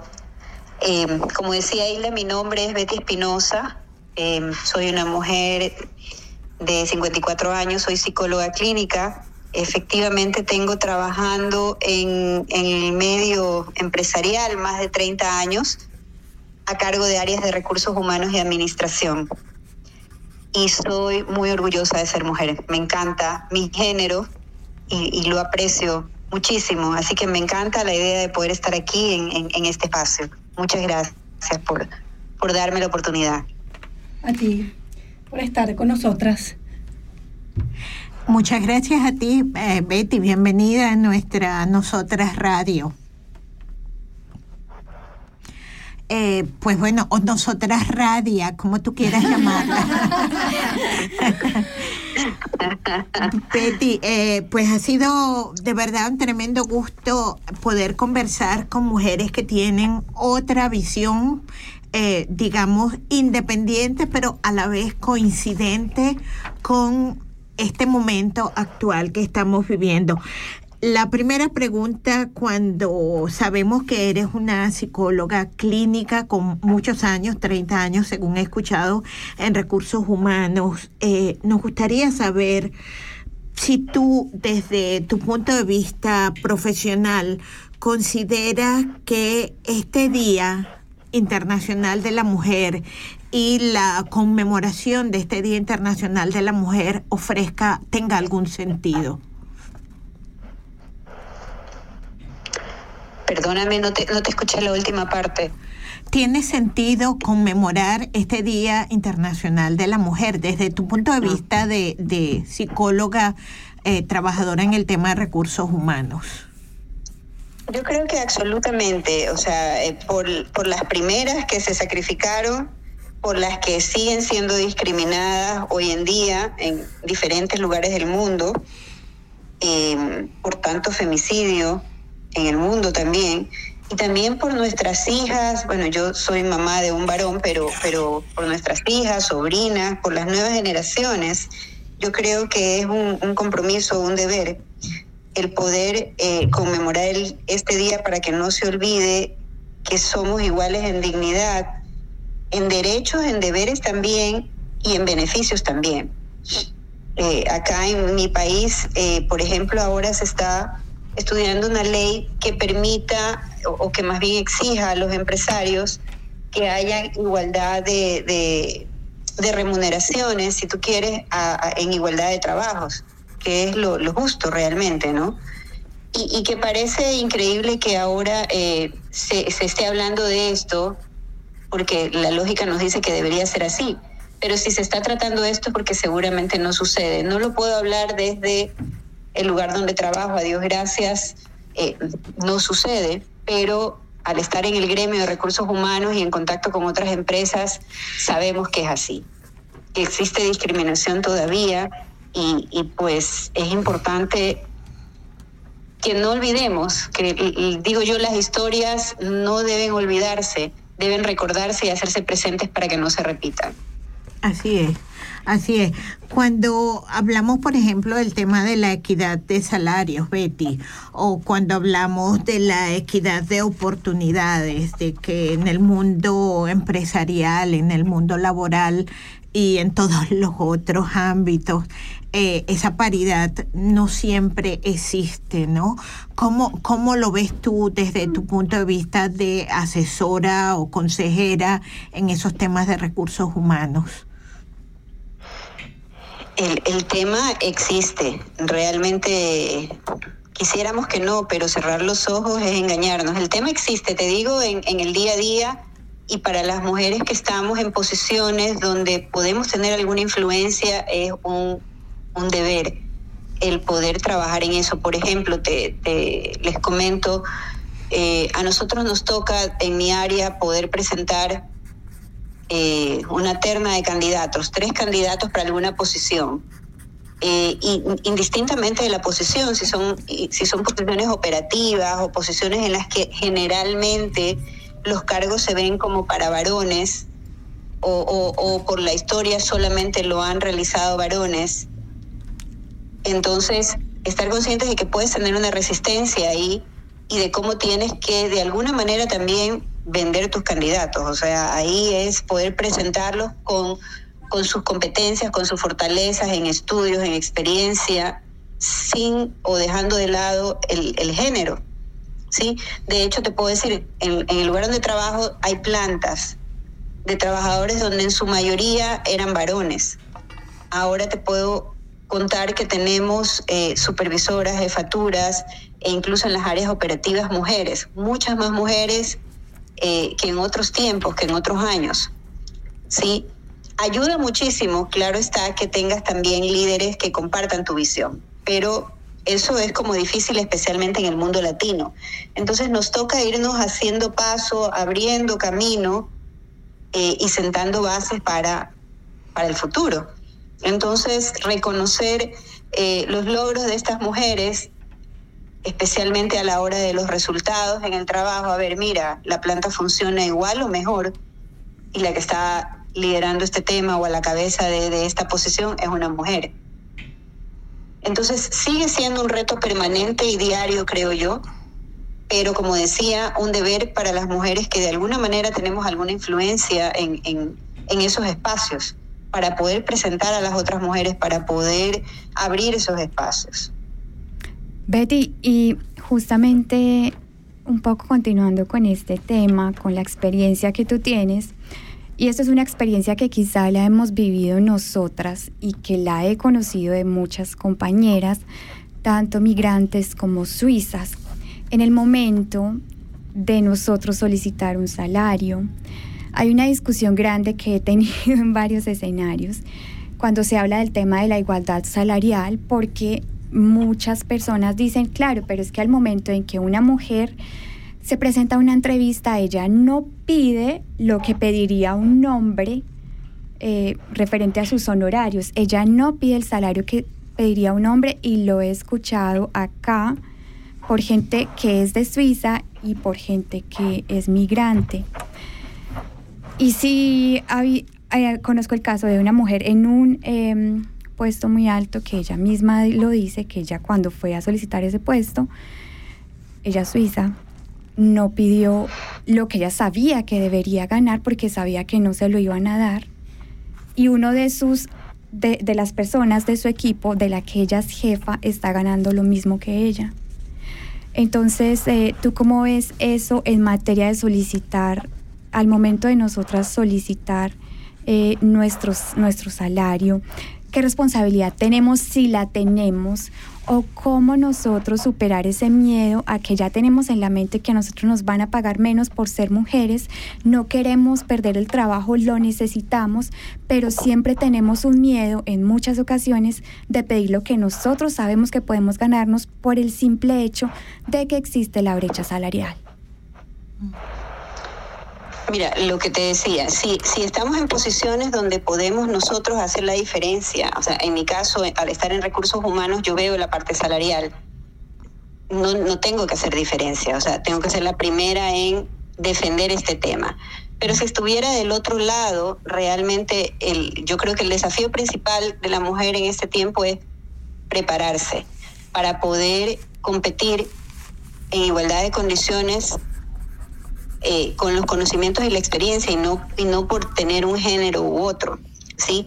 Ahora, hay circunstancias también, depende, como digo yo, de quienes están al frente de una compañía. Yo te puedo hablar desde Ecuador, pero me imagino que en, en, en países del Oriente debe ser muy complicado este tema, aunque no es nuestra realidad. Y de pronto si te estás haciendo espacio, si requieres abrir el espacio, requieres el trabajo, una posibilidad es, ok, si me toca... Eh, aceptar una condición distinta eh, en cuanto al valor del salario, pero ingresar y desde adentro empezar a hacer eh, o, a mostrar para luego poder exigir, yo creo que es válido. O sea, te puedo decir, yo hace 30 años que empecé, por muchos años me ha tocado ser la única mujer en los equipos gerenciales, por ejemplo, y, no es sencillo, o sea, tienes que ir mostrando realmente que, que, estás preparada, que estás al día en los conocimientos, que lo tuyo también es experiencia, ¿sí? Para que no, no haya la no, porque es mujer, no puede o no puede viajar igual que el otro, no puede tener estas responsabilidades igual que los varones, porque tiene hijos, porque tiene familia, etcétera. Entonces, yo sí creo que primero para las que estamos en posiciones en las que podemos nuevamente influir es defender que los salarios tienen que ser los mismos indistintamente de, de, del género, o sea, a igual, a igual función el salario tiene que ser igual. Aquí donde trabajo, gracias a Dios, lo manejamos así. Y, y, lo otro, como te decía, es el desafío permanente de que las mujeres también tenemos que estar preparadas al día. Eh, es, es, uno de los principales desafíos, o sea, permanentemente actualizándonos, estudiando, eh, sí, al día. Sí, eh, digamos, eh, por supuesto, la mujer se prepara, pero un poco más, Beatriz, como Betty, de es una realidad y te estoy hablando de un caso de una mujer en un país como Suiza. Entonces, eh, ¿cómo vencer ese miedo si la mujer está preparada? Mira, yo creo que el, el, también hay un tema ahí de, en el que debemos trabajar todas las mujeres para ayudar a las otras a poder valorarnos. Los principales obstáculos eh, en estos temas es la falta de valoración de nosotras mismas. Por eso es que vemos todavía mujeres que permiten que, que las que, atenten contra su dignidad o que las golpeen o que las, tengan vejaciones o sufran vejaciones en, en, diferentes realidades. Sí, porque este no es un tema de, de mujeres eh, con poca cultura o mujeres este, con poco acceso económico, si tú quieres, se da en todos los estratos por lo menos en Latinoamérica. Y, y es un tema de, de, de, de, autovalorarse. Sí, entonces, primero como tratar de, de ayudar a las mujeres en, en, en este tema, de, valorar su género, de valorarse a cada una, de, empoderarlas también y, y hacerles o ayudarlas a ver que tienen igualdad, como te decía, de dignidad frente al varón. Entonces no tengo por qué, si hago lo mismo, ganar menos o, o, recibir algo diferente, un trato distinto por el mero, mero hecho de, ser mujer. Entonces, eh, yo creo que también hay ahí un trabajo y voy a, voy a, voy a apelar al tema psicológico, pero es un tema eh, eh, que va por ahí, va por la, por la imagen que tiene la mujer de sí misma, de no ser menos que el valor, varón o, o de tener menor capacidad que el varón. ¿Sí? Entonces es, es, mucho como in, in, invitar a ver eso. O sea, las mujeres tenemos muchas capacidades. Las mujeres debemos apreciarnos también unas a otras y por lo tanto debemos exigir igualdad de derechos y de beneficios, pero también igualdad de deberes. Sí, porque a veces hay, hay muchas mujeres que pelean por un, un X trato o una X valoración, pero a la hora de realizar los trabajos, tú puedes decir, no, es que como yo soy mujer no hago esto de acá, no, o sea, exigimos igualdad de derechos, pero tenemos igualdad de obligaciones. Es, es interesante todo lo que cuentas, Betty. Y tenemos la pregunta de la noche. ¿Qué es sororidad para Betty Espinosa? Para mí sororidad es casi un sinónimo de solidaridad, solo que entre mujeres, que nos permita poder aliarnos para cambiar la realidad que tenemos. Eh, y, en esa solidaridad te digo, mm, no es lo que se ve en el día a día, las mujeres somos muy competitivas y muchas veces tú vas a ver comentarios en los que nosotras mismas nos, nos anulamos. Por ejemplo, eh, tú ves una mujer que, que el esposo está con otra persona y dicen, ah, que seguramente la mujer no lo atiende. O una mujer que está trabajando y no, pero es que la mujer tiene que estar en su casa con sus hijos. O sea, indistintamente de asumir sus responsabilidades. Yo te decía cuando empezaba esto, a mí me encanta y aprecio el valor de ser mujer, porque siento que en, en, aunque seamos iguales en dignidad, tenemos, o los géneros son complementarios. Y desde mi ser femenino, me gusta poner ese sello en lo que hago, ¿sí? Entonces yo puedo trabajar igual, en horarios iguales, recibiendo la misma remuneración, pero desde mi ser femenino, sin perder mi feminidad. Entonces pones el, el, las características, te digo, en, en el equipo en el que trabajo, por 14 años era la única mujer. Recién este año se incluyó una nueva gerente mujer y qué bueno, pero tú, tú pones un sello personal a la hora de tomar las decisiones, o sea, estás tomando decisiones sobre personas, entonces no puedes ver 100% el tema con la frialdad de, de, del número, si tú quieres, sino hacer conciencia de que estás eh, eh, valorando o desvalorizando personas. Entonces, eh, lo que te decía, a la hora de, de, entre las mujeres yo siento que muchas veces nos boicoteamos unas a otras. Y eso es contrario al, al, al significado de sororidad. Entonces, creo que ahí tenemos muchas oportunidades. Debemos ser mucho más eh, solidarias unas con otras. Efectivamente, estamos escuchándote aquí y reflexionando, ¿no? En todo, en todos los ámbitos, no solamente en el ámbito laboral. Yo creo que el Así tema es, de uh -huh, el tema de que a veces la, la peor depredadora de la mujer es la misma mujer está muy presente. O sea, a veces confundimos eh, de verdad el, el, asunto competitivo y lo, eh, lo enfocamos hacia otras mujeres, lo, lo, reflejamos en otras mujeres. Pareciera como que ese tema de que, bueno, como en la casa su familia disfuncional la, la atropella, ella sale a atropellar a otras. No, no son todos uh -huh. los casos, por supuesto, ni pasa siempre, pero sí a veces, a veces sucede y es, es penoso, ¿no? Esto lo comentábamos antes, este, un poco de por qué hay mujeres que están en contra de, de estos procesos de, de, avance, ¿no? Y de estos procesos de logros y de esta búsqueda de objetivos que nos van a, a ayudar a todas. Y que en realidad no solamente a todas, sino a hacer este mundo más, más vivible, porque el feminismo desde mi punto de vista particular no es que las mujeres seamos iguales y que seamos superiores, no, que estamos todos metidos en este barco. Y como tú me identifico profundamente con mi, con mi rol femenino, con esta eh, con este género que me ha tocado, pues me, me, declaro en conformidad total. Es más, me gusta y creo que cre desde, podemos crear desde nuestros roles este, o géneros que nos hayan tocado o que hayamos escogido de ser femeninas, podemos crear para las otras personas también en eso de la sororidad y, y de compartir en vez de competir, ¿no? Yo me puedo imaginar o nos podemos imaginar desde aquí que el tema corporativo es bastante diferente a otros temas porque además allí se está hablando de, de beneficios financieros, ¿no? De beneficios económicos.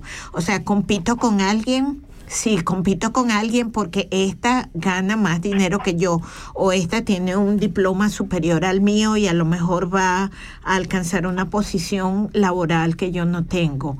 Allí nos preguntamos si no será como más difícil este digamos, poner en práctica el tema de la sororidad, porque hay como que una competencia intrínseca, ¿no? Definitivamente, definitivamente te vas a encontrar con mucha envidia si tú vas creciendo, vas logrando cosas que, que, otras no lo hacen. Eh, pero también te vas a encontrar con gente que, por ejemplo, en mi caso, yo ahora tengo chiquillas acá de, de 21, 22 años que empiezan a trabajar y, y, y, entonces es ir mostrándoles también un camino que no es sencillo, quizás para ellas ahora con tanta eh, publicidad y, y, nuevas leyes también, que en, que en los inicios nuestros no era así tampoco, ¿no? ¿Verdad? Entonces, pero, pero sí el trabajar ese, esa solidaridad entre las mujeres más que esa competitividad. O sea, yo creo que uno de los desafíos de las mujeres justamente es que nosotras mismos dejemos de ser machistas. O sea, si hay tanto machismo en este mundo, es, es parte de nosotras que somos las que criamos a los varones o, o tenemos hermanos o, y más aún si tenemos hijos varones también. Entonces ya desde ahí uno va marcando eh, por qué la mujer en casa no puede hacer una determinada actividad porque es de un rol masculino, o por qué el varón no puede entrar a la cocina y preparar sus alimentos, no, porque es un rol femenino. O sea, eso sale y nace desde las casas nuestras y sale desde las mamás. Entonces, ya desde ahí nosotros tenemos un desafío que es el dejar de ser machistas para poder ayudar, como decía, a que, a que esto que se vive y que se vivió como fuerza en otros tiempos, no se olvide todo lo que, lo que han sufrido las mujeres para lograr espacios, para abrir espacios y también como un compromiso con las futuras generaciones y con nuestras propias hijas. O sea, ahí eh, el poder educar mujeres solidarias que no que no estén todo el tiempo, que estén compartiendo más bien, como bien tú lo decías, y no compitiendo, eh, pero que, que, este tema de, de, te digo, en los trabajos puede ser muy frecuente el tema de las envidias, o sea, como tú bien decías, ella va escalando, subió subió por méritos, por, por eh, conocimientos, por experiencia, porque se ha preparado, porque trabaja duro, y no porque suelen darse comentarios, no, seguramente ella es amiga o es recomendada o es, qué sé yo, o sea, las mismas mujeres empezamos a boicotear a las otras. Ciertamente. Eh, a mí me parece que Alexandra tenía un planteamiento que, que comunicarte con relación a este machismo, ¿cierto? Al machismo que nosotras mismas propiciamos. Bueno, correcto. Eh, bueno, yo también tengo como 30 años de experiencia trabajando en un mundo laboral, como bien conoces tú también, Betty, donde hemos conocido todo tipo de organizaciones en las cuales hemos tenido que manejar prácticamente un liderazgo de machismo. Y con la preparación, como bien lo dices, y el tema de la amistad, el acompañamiento, la solidaridad, como tú bien lo dices, ha sido un punto muy clave para avanzar en muchos, en muchos puestos de todas las mujeres que por lo menos yo he conocido, que han llegado a gerencias y siempre he escuchado muy buenos comentarios sobre ellas mismas. En lo particular, siempre, siempre queda la duda de cómo manejar una organización de ese estilo, tú teniendo todas las capacidades, todas las virtudes, todo el conocimiento y toda la preparación. Pero estás ahí, en medio de una organización donde sigue fluctuando lo que hemos conocido durante todos estos tiempos que han pasado. ¿Cómo lo harías? Mira, yo creo que ahí tienes que, ser muy creativo en algunas circunstancias, lo digo porque eh, a ratos también tienes que facilitar las circunstancias o las situaciones. Por ejemplo, voy a volver sobre el tema de realizas la selección de una persona nueva y sabes que eh, el líder de esa área es bastante machista, que se va a ir sí o sí por un varón, pero tienes muy buenas candidatas también. Entonces, normalmente tratas de ofrecer, ok, dos varones, dos mujeres en, en los candidatos finales pero si yo ya sé que esa persona es así, trato de presentar la situación como, como, un, como un assessment donde invito otros gerentes a que participen y trato de que lo hagamos democráticamente. Entonces, si tengo cuatro y tres están a favor de ella, ya es como un peso para la otra persona. A eso me refiero con el ser creativo, o sea, en algunos espacios donde se puede, tú puedes también adecuar las circunstancias para que haya equidad. ¿Sí? Eh, en, la influencia de salarios, lo mismo. O sea, si vas a revisar un salario y, y, te toca con esta persona, líder de esa área, que sabes que va a hacer una diferencia básicamente porque es mujer, ok, entonces invita a alguien más que tenga otro criterio, que tenga otra opinión para que hayan dos y la otra persona también lo pueda, tenga, más o menos se vea obligado a abrirse. ¿Sí me explico? Sí, sí, sí. Entonces, eh, eh, por poner ejemplos, pero eh, sí, no va a ser una lucha fácil. Hay que ir, si tú quieres, inventando los espacios, generando eh, más como, como decisiones de consenso de equipos, de, de, de grupos, ¿sí? Para que no haya este tipo de prejuicios, por decirlo de alguna manera, los que primen, en la medida de las posibilidades, claro. Betty, y... mm, Te hablo desde mi experiencia hacia adentro de la, de la organización, ¿sí? Así es, y desde tu experiencia justamente, a ver, ¿cuáles son esos retos que nos quedan? Eh, Cada año conmemoramos, celebramos, hablamos, como queramos llamarlo, el Día de la Mujer, siempre hablamos de las cifras, de todo eso, pero ¿cómo llevamos eso a la práctica? ¿Cómo dejamos de hablar de cifras?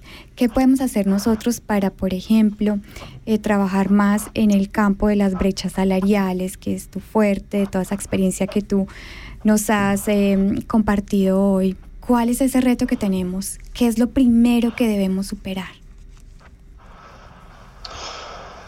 Eh, a ver, yo ahí te puedo hablar de las tres cosas que, justamente mencionaba, que es el primero, apreciarse, apreciar nuestro ser de mujer, para poder tener la, la- la fortaleza para, para, para poder enfrentar estos desafíos realmente, esta, esta lucha, porque es una lucha permanente. La otra es combatir el machismo, pero desde casa, o sea, nosotras mismas trabajar en eso desde nuestra casa, eh, con nuestras hijas también. O sea, porque finalmente tanto hijas, varón, hijas, mujeres como hijos varones eh, van a salir a este mundo laboral y entonces si nosotros desde allí empezamos, que es donde tenemos influencia en este momento, empezamos también a formarlos a ellos en, en ese nivel de equidad, pues es lo que van a transmitir y es por lo que van a luchar a futuro. Eh, la otra es la permanente preparación y actualización, que te permita poder participar en cualquier ámbito. Cuando tú me hablas del tema salarial, eh, yo te puedo decir, a ver, a la hora de estudiar salarios, hay formas de hacer valoración de salarios que tienen que ver, por ejemplo, con el nivel de experiencia, la educación, la responsabilidad, el nivel de exposición que tiene ese puesto, sin mirar el género. Y es así como debemos exponerlos. A ver, este cargo tiene estas eh, necesidades y por lo tanto por ese cargo se paga tanto aquí y frente al mercado.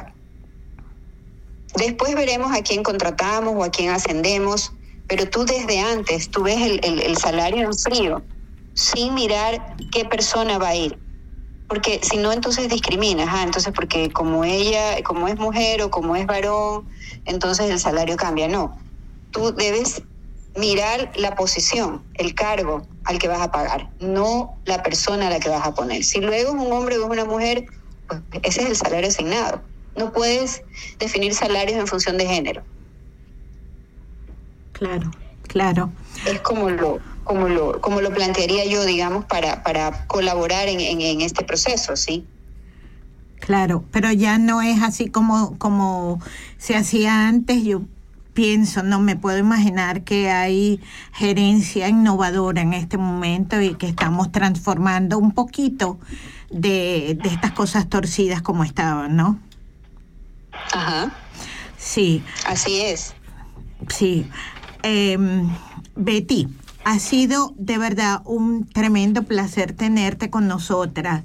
Esta noche hemos conocido a dos extraordinarias profesionales ecuatorianas, lo cual nos llena de orgullo latinoamericano, porque aunque no seamos las otras que estamos aquí, no todas somos ecuatorianas, pero el hecho de ser latinoamericanas es como que fueran unas primas cercanas que tenemos en algún lado, ¿no? Claro que sí, claro que sí. Yo, tengo, yo tengo aquí en la organización colombianas, venezolanas, obviamente ecuatorianas también. Qué Así que pues para mí un placer y, mucha gratitud por permitirme compartir con ustedes y, ojalá llegar a muchas personas que, puedan tomar algo de esta experiencia eh, para su bien, ¿no? La gratitud es nuestra porque aquí hay un montón de gente que nos está escribiendo, de mujeres sobre todo, que están ávidas de tener estos otros puntos de vista y, bueno, de, mujeres tan profesionales así como ustedes, tan altas, ¿no? En la, en la escala de, selección de personal y de todo esto. Hay gente que va a ejercer oficios bastante humildes, bastante simples, pero tienen lo que tú decías, ¿no? Esos temores a, ser rechazado. aquí también se le suma al hecho de ser mujer, de tener deficiencia con el idioma, el hecho de ser migrante. O sea, toda la gama posible de factores para ser rechazadas. Entonces, escucharte ha sido así como un pocito de agua fresca esta noche. Estamos encantadas, agradecidas, nos ha honrado mucho tu presencia, así como la presencia de, de Mabel anteriormente. Te volveremos a invitar con toda seguridad porque esa, ese punto de vista tuyo tan humano de lo corporativo nos ha conmovido, nos ha puesto a imaginarnos las cosas de otra manera, porque no es las feministas contra las corporativas ni las feministas contra las psicólogas de recursos humanos, es que todas estamos en este barco y bueno, como decía la canción, hay que remarlo, ¿no? Hacia el mismo, hacia el mismo sitio. Así es, y, y, abriendo siempre los espacios, o sea, eh, sí, desde el, el, nivel empresarial podemos hacer muchísimas cosas. Puedes hacer escuelas de, no sé, de conductores de camión, porque es una tarea solo para varones hasta como se ven, o también mujeres que manejan trailers, por decirlo algo. pero, pero desde donde podemos, debemos impulsar, debemos impulsar. Así que con muchísimo gusto cuando ustedes eh, necesiten, pues cuenten conmigo en lo que requieran. Encantada de conocerlas y muchísimas gracias. Gracias. Gracias. Gracias. Feliz noche. Hasta pronto. Que estén muy bien. Igualmente, gracias. Buenas noches. Buenas noches. Pues ha sido muy interesante esto, así que para un poquito para tratar de organizar en nuestra en nuestras cabezas toda esta información que hemos recibido hasta ahora, Vamos a, irnos a una pequeña pausa musical. Y bueno, siguiendo la línea de lo que nos ha sugerido esta noche Betty, y, nos han sugerido Betty y Mabel, bueno, vamos a creer un poco más en nosotras mismas y vamos a escuchar a, a Natalia Jiménez con su famosa canción Creo en mí.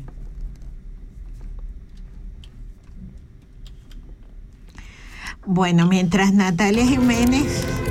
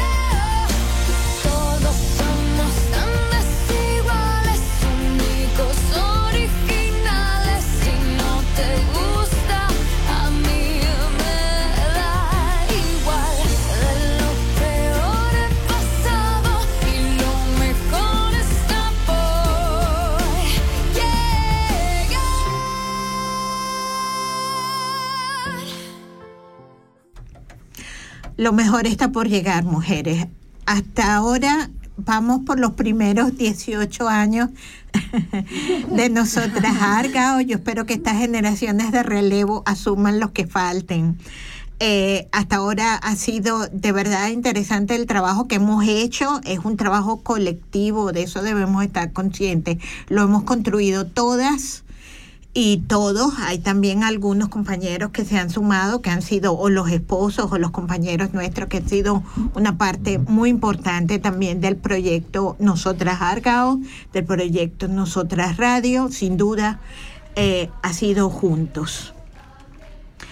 Y pues lo siguiente de lo que queremos conversar esta noche, ya casi terminando el programa, es del tema de la huelga general de mujeres en Suiza que se celebrará, esto sí que es una celebración en grande, y será el miércoles 14 de junio de este año. Así que mujeres pongan esto en agenda, reserven el día.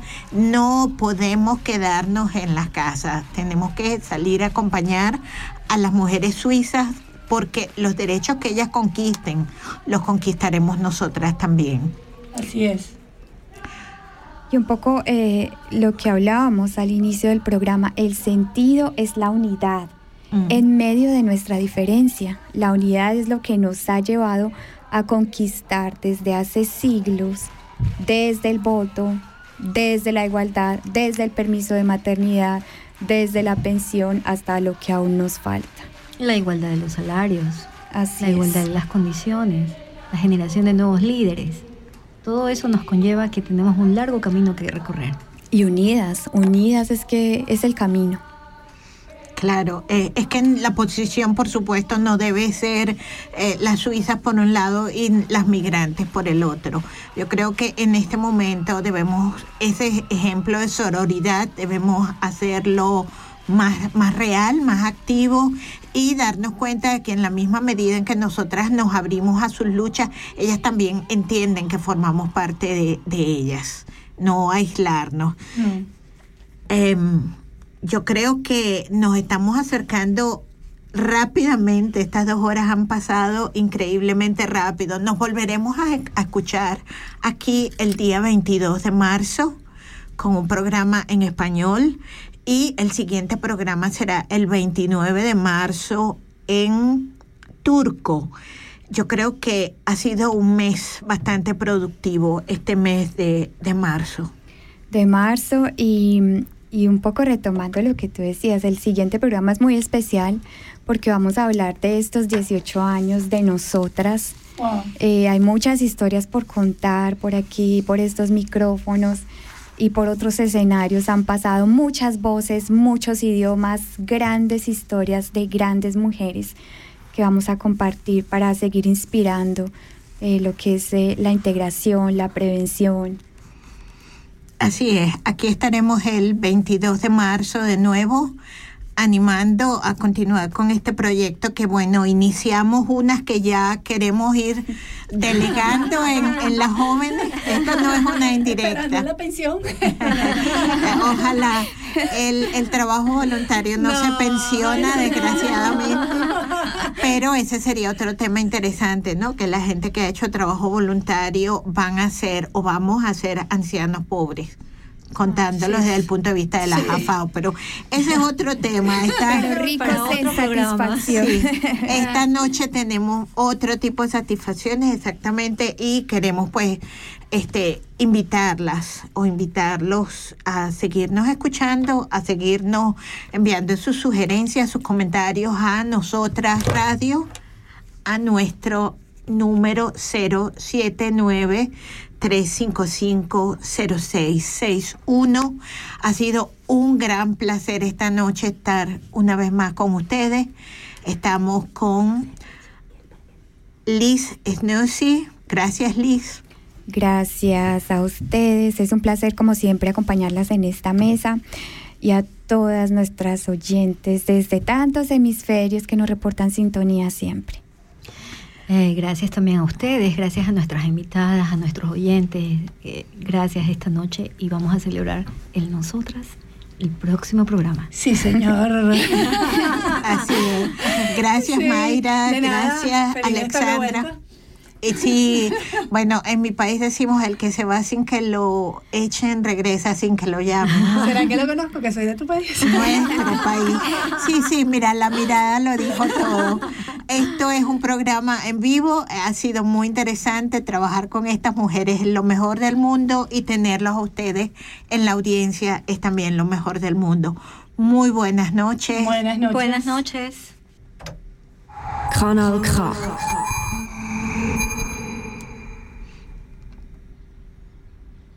Bueno, tenemos un, pequeñi- pequeñito problema para despedir. Bueno. Ay, suena.